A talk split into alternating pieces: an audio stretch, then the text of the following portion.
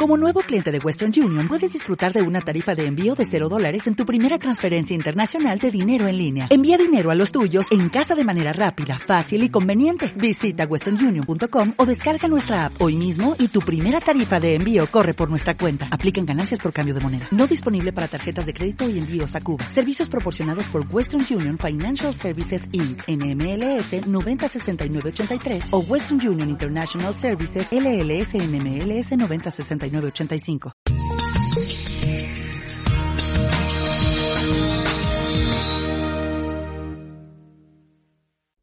A continuación pueden escuchar el cuarto podcast del programa Al Día en Diabetes, que trata sobre las novedades científicas y los últimos ensayos clínicos presentados en el 56 Congreso de la Asociación Europea para el Estudio de la Diabetes. Esta edición, celebrada del 21 al 25 de septiembre, ha sido íntegramente virtual debido a la pandemia por COVID-19. En ella han participado los cuatro internistas españoles que intervienen en este podcast, todos ellos pertenecientes al grupo de diabetes, obesidad y nutrición de la Sociedad Española de Medicina Interna, SEMI. Para cerrar este podcast, el doctor Pedro Pablo Casado Escribano, responsable del área de diabetes y prevención secundaria del Servicio de Medicina Interna del Hospital Universitario La Princesa, en Madrid, aborda dos temas controvertidos comunicados durante el Congreso. En primer lugar, presenta el estudio Vertis sobre seguridad cardiovascular con ertugliflocina un ensayo con más de 8.000 pacientes, destacando que el total de los participantes se encontraba en prevención secundaria cardiovascular. El doctor Casado expone los resultados y resalta comparaciones con un estudio previo, el EMPARREG, debido a su similitud de diseño, y ante las diferencias encontradas plantea la cuestión de si hay que seguir aceptando el concepto de efecto de clase para todos los glucosúricos o no y en segundo lugar se exponen los diferentes argumentos que han esgrimido la Sociedad Europea de Cardiología versus ADA-EAST para divergir en sus algoritmos sobre la primera línea de tratamiento en los pacientes en prevención secundaria o alto riesgo cardiovascular, pues la Europea de Cardiología ha desplazado a la metformina en beneficio de los inhibidores de SGLT2 o agonistas del GLP1. Hola, bienvenidos a todos. Soy el doctor Pedro Pablo Casado Escribano internista del Hospital de la Princesa de Madrid. Y a continuación os voy a resumir dos áreas de debate y de conflicto que se presentaron en el reciente Congreso Europeo de Diabetes en el IASD del 2020, que fue de asistencia virtual, y que entre las mesas hubo diferentes, eh, diferentes áreas de interés. Y yo me he centrado en dos que creo que dan lugar a amplio debate y conflicto para en el momento actual el manejo diferente de la diabetes en nuestros pacientes.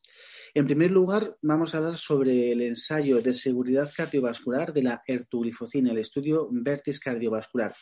Este estudio no deja de ser uno más de los estudios pivotales de estudios de desarrollo que tiene la ertuglifocina. Y ya sabemos que desde hace ya unos años hay una legislación que obliga a hacer estos estudios de seguridad cardiovascular para las nuevas moléculas antidiabéticas que se vayan a emplear en territorio americano. Pues bien, en ese sentido, el Vertis es un estudio cuyo diseño se replica bastante parecido al de otros ya conocidos de seguridad cardiovascular.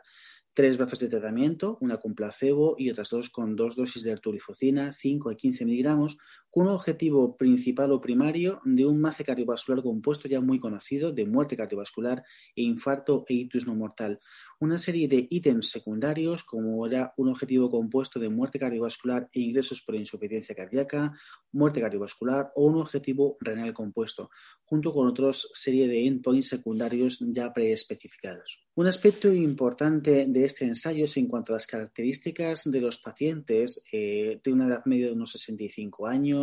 duración de la diabetes en torno a unos 13 años, una glicada de base de 8.2, pero quizá lo más importante es de que el 100% de los pacientes se encontraban en situación de prevención secundaria cardiovascular, es decir, habían tenido ya un evento cardiovascular previo. Y esto es importante porque a la hora de comparar este ensayo con otros predecesores suyos como el EMPAREP, el CANVAS o el DECLER, es importante porque se asemeja mucho al estudio EMPAREP con empalifocina, que fue el primer estudio de seguridad cardiovascular con un inhibidor de la SGLT2 y que fue precisamente el primero en obtener un beneficio cardiovascular. El EMPAREP con algo más de 7.000 pacientes, Vertis con más de 8.000 pacientes, tres años de duración de seguimiento en ambos dos y, como decíamos, en ambos el 100% de los pacientes se encontraban en situación de prevención secundaria secundaria cardiovascular. Como diferencia entre ambos estudios, en el EMPA-REP solo un 10% de los pacientes tenía diagnóstico previo de insuficiencia cardíaca, mientras que por el contrario de un 23,7% en el estudio de Vertis con ertuglifocina. Pues muy bien, en cuanto a el objetivo primario, ese MACE cardiovascular compuesto, pues lo que se encuentra es que no existen diferencias entre ambos brazos. Ertuglifocina demuestra la no inferioridad en el sentido de que no hay más eventos con ertuglifocina con respecto a placebo,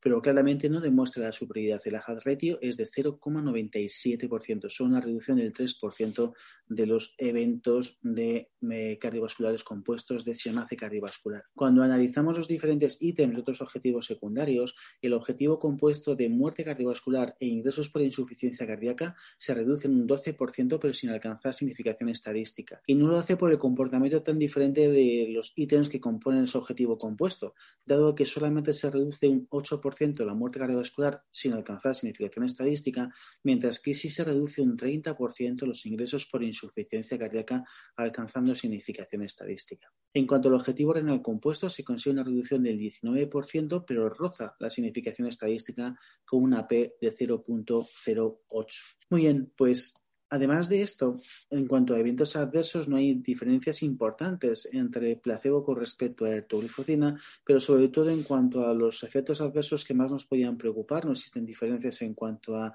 de fracaso renal agudo, no hay diferencias en cuanto a amputaciones, no hay diferencias en cuanto a fracturas, no hay ningún episodio de gangrena de Fournier, un evento adverso que recientemente ha cogido mucha importancia, y si bien siguen más eventos numéricos de cetoacidosis diabética en el grupo con ertuglifocina, son muy bajos ese número, solamente dos para placebo, 7 y 12 para ertuglifocina en los diferentes dosis de 5 y 15 miligramos, así que tampoco se alcanza significación estadística al respecto. Y un matiz importante en cuanto al objetivo renal compuesto es que esa reducción del 19% es un objetivo renal, como hemos dicho, compuesto por muerte de origen renal, llegar a tratamiento con diálisis y el duplicar la cifra catina sérica, que era el ítem principal que más alcanzaba en ese objetivo renal compuesto. Bueno, cuando se analizó los resultados, se dijo que este objetivo realmente en muchos ensayos no se ha utilizado este criterio, sino que se habría empleado el de una reducción mantenida del 40% del filtrado glomerular estimado en los pacientes. Pues los analizadores de este estudio dijeron que si utilizábamos, reemplazábamos esa duplicidad de creatinina por la reducción del 40% de filtrado mantenida, el, beneficio que se alcanzaba con el tublifocina del 34% sigue alcanzando significación estadística en este sentido, pero ya teníamos que utilizar un reajuste de objetivos para que alcanzase, para que alcanzase la significación estadística. De forma añadida, en cuanto a los objetivos renales, en el Verdis también se demostró que la ertuglifocina reducía el riesgo de progresar la albuminuria de los pacientes, que también incrementaba las tasas de regresión de la albuminuria, que se consiguió una reducción del cociente microglobinuria creatinina de los que utilizaban ertuglifocina y que al mismo tiempo los que empleaban ertuglifocina tenían una menor reducción del filtrado glomerular estimado al cabo de los tres años de seguimiento del estudio eventos renales que eran conocidos por otros glucosúricos. Y la parte más relevante es de que si pusiéramos alineados los cuatro ensayos cardiovasculares con inhibidores de la SGLT2 en PAREP, CANVAS, DECLARE y VERTIS y pusiéramos los cuatro grandes objetivos de estos ensayos, como era el MACE cardiovascular compuesto, muerte cardiovascular, ingresos por insuficiencia cardíaca y eventos renales, tan solamente alcanzaríamos en verde como positivo como beneficio los ingresos por insuficiencia cardíaca en el VERTIS, mientras que en el EMPAREP, ese estudio del cual es inmensamente comparable por características características de los pacientes, la impolifocina conseguía poner en verde a todos los ítems de los cuatro objetivos que hemos mencionado. Si bien es cierto que, por ejemplo, en el DECLARE de forma reciente no se alcanzaron beneficios a nivel del MACE cardiovascular y de la muerte cardiovascular, en este ensayo la población era altamente presente en situación de prevención primaria y por ello se justificó el que no alcanzase beneficios porque el tipo de población era muy diferente. En resumen, lo que se plantea es si tenemos que seguir manteniendo el concepto de efecto de clase para todos los glucosúricos o inhibidores de SGLT2 o tenemos que empezar a diferenciar que algunos de los principios de la familia alcanzan una serie de beneficios como es el del MACE cardiovascular, muerte cardiovascular o eh, beneficio renal, mientras que otros como la tuglifocina parece que no lo consiguen demostrar con este estudio. Y en segundo lugar, la, otra controversia que quería comentar es que propiamente hubo una, una mesa de debate confrontando las opiniones de la Sociedad Europea de Cardiología con respecto al consenso del ADA y ASD sobre el posicionamiento de la metformina como primer antidiabético en todos los pacientes diagnosticados de diabetes mellitus tipo 2. En este sentido, la Sociedad Europea de Cardiología tiene un documento actualizado del 2019 sobre el manejo del paciente diabético y prediabético. En este documento posiciona, por supuesto, la diabetes como un factor de riesgo cardiovascular elevado, que su pertenencia a un paciente hace que, como mínimo, sea de un riesgo moderado, pudiendo incrementarse un riesgo alto o muy alto en dependencia de las características de esa diabetes. Y la Europea de Cardiología se defendía que respecto al 2013, que era la versión anterior de este documento, lo que tenemos de forma actualizada son una cantidad ingente de ensayos de seguridad cardiovascular, tanto con glucosúricos, análogos del GLP-1 o inhibidores de DPP-4, en los cuales muchos de ellos han demostrado un beneficio cardiovascular. En base a ello, esta guía lo que dice es de que tanto para los inhibidores de SGLT2 como para los análogos del GLP-1 manda una indicación de clase 1A para la reducción de eventos macrovasculares o indicación 1B cuando es para la reducción de muerte de origen cardiovascular. Mientras que para este mismo objetivo, la metformina solamente la posiciona a un nivel de una, una, evidencia de clase 2A, nivel C, en base a la ausencia de ensayos clínicos que demuestren el beneficio, como sí que han hecho los glucosúricos o los análogos del GLP-1 el posicionamiento de la Sociedad Europea de Cardiología está muy definido exclusivamente en base a la evidencia reciente de los ensayos cardiovasculares. Y como tal, la primera pregunta de filtro que se hace esta guía es si el paciente tiene o un evento cardiovascular previo o un alto o muy alto riesgo cardiovascular, en ese caso, si la respuesta es afirmativa, la recomendación que hace es dirigirse directamente a una monoterapia o bien con inhibidor de SGLT2 o con un análogo del GLP-1 saltándose el paso a la metformina. Metformina que sí sería aceptada como primer antidiabético en el caso de que la respuesta a esa pregunta inicial fuese negativa, que el paciente estuviese en prevención primaria y que no fuese de alto o muy alto riesgo cardiovascular. Y esto lo hace en base a ese nivel de evidencia que deja la metformina únicamente como opción para pacientes que tienen un riesgo moderado ¿no? por su pertenencia a la diabetes, pero en cuanto pasamos, pasamos esa línea y vamos a un riesgo alto, muy alto, recomienda esa monoterapia bien con glucosúricos, bien con análogos del receptor del GLP-1. Por contra, el consenso de ADA, el ISD, Asociación Americana de Diabetes, Sociedad Europea de Estudio para la Diabetes, sigue manteniendo la metformina como el primer antidiabético para todo paciente diagnosticado de diabetes, pasando posteriormente, después de eso, a la misma pregunta sobre eventos cardiovasculares previos y recomendando diferentes opciones en base a su respuesta. ¿En qué se amparaba eh, los defensores de este consenso del ADIASD para mantener la metformina? Estaba eh, respaldado por múltiples opciones y no solamente por la evidencia científica como era la Sociedad Europea de Cardiología. En primer lugar, hablaba de que no solamente se vive de las complicaciones macrovasculares en la diabetes, que las complicaciones microvasculares son muy frecuentes y la metformina, ya desde el principio, es un fármaco que se ha demostrado controlar las, complicaciones microvasculares, reduciendo retinopatía, microalbuminuria, neuropatía, etcétera. Además de que sí disponíamos de ensayos eh, clínicos que nos demostraban un potencial beneficio de la metformina, pero a más largo plazo, con ese concepto del legado metabólico, consiguiendo un buen control glucémico desde el comienzo con famosos como la metformina, conseguíamos en estudios como el UKPDS o la CORA a largo plazo, conseguíamos un beneficio cardiovascular. Además, también se insistía mucho en la importancia de la resistencia a la insulina como un síndrome inflamatorio heterotrombótico. Y en ese sentido, la metformina tiene una gran actuación a nivel de la resistencia a la insulina. Además, también se abordaba el beneficio de un abordaje multifactorial, en el cual la metformina tiene un gran impacto en estudios demostrados como el esteno.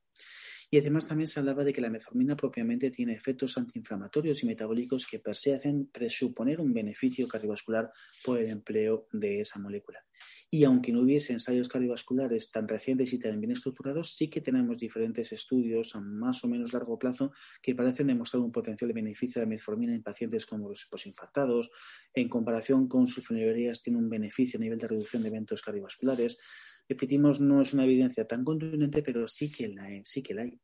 Y para la insuficiencia cardíaca también. La metformina también ha reducido reducir la incidencia de nuevos episodios de insuficiencia cardíaca, así como incrementar la supervivencia de los pacientes que ya la tienen diagnosticada. Además, por último, también se hacía mucho énfasis en que esta evidencia cardiovascular que la Sociedad Europea de Cardiología intentaba utilizar para desbancar la metformina, en esos ensayos la metformina estaba amplísimamente representada, subiendo más o menos el 75% de los pacientes que estaban en esos ensayos están utilizando la metformina como tratamiento de base y que no parecían como consecuencia muy lógico decir que podemos utilizar en monoterapia las otras moléculas sin contar con la metformina. En consecuencia, la respuesta del ADHD es de que la metformina sigue siendo la primera línea de tratamiento y que en el caso de que el paciente añada que tenga un evento cardiovascular, una insuficiencia renal o una insuficiencia cardíaca, se puede plantear la preferencia de fármacos como los glucosúricos o los análogos de GLP-1 en dependencia de la comorbilidad que tenga el paciente. Como conclusión a este podcast, a este breve resumen de controversias en el reciente congreso del IASD, podemos decir que tenemos que la artoglifosina en su estudio de seguridad cardiovascular en el Vertis demuestra la no inferioridad con respecto al placebo para eventos cardiovasculares, con superioridad para evitar ingresos por insuficiencia cardíaca en torno a un 30%, pero plantean amplias dudas, primero, porque no consigue un beneficio renal a menos de que hagamos un reajuste en cuanto a los ítems y además no demuestra beneficio en el MACE cardiovascular ni en ninguno del resto de sus componentes y sobre la controversia de Sociedad Europea de Cardiología versus ADA y SD, sobre metformina podríamos decir de que tenemos igual menor evidencia sobre su beneficio cardiovascular, pero sí que tenemos estudios, ¿no? No existen estudios de comparación directa que realmente puedan hacer que digamos de que es peor. Existen conocimientos de beneficio teórico de la metformina, sabemos que tiene impacto beneficios en la insuficiencia cardíaca, que también supone beneficio en complicaciones microvasculares, un beneficio cardiovascular por el control glucémico a más largo plazo, que ha sido ampliamente utilizada la metformina en esos ensayos clínicos autorizados en los cuales se basa la SEC para decir que no deberíamos utilizarla. Y espero que esta charla ha dado lugar a, controversias mentales para abrir debates que en el futuro esperemos poder contestar de forma más reciente. Muchas gracias por escuchar este, este rato de evidencia Un saludo para todos.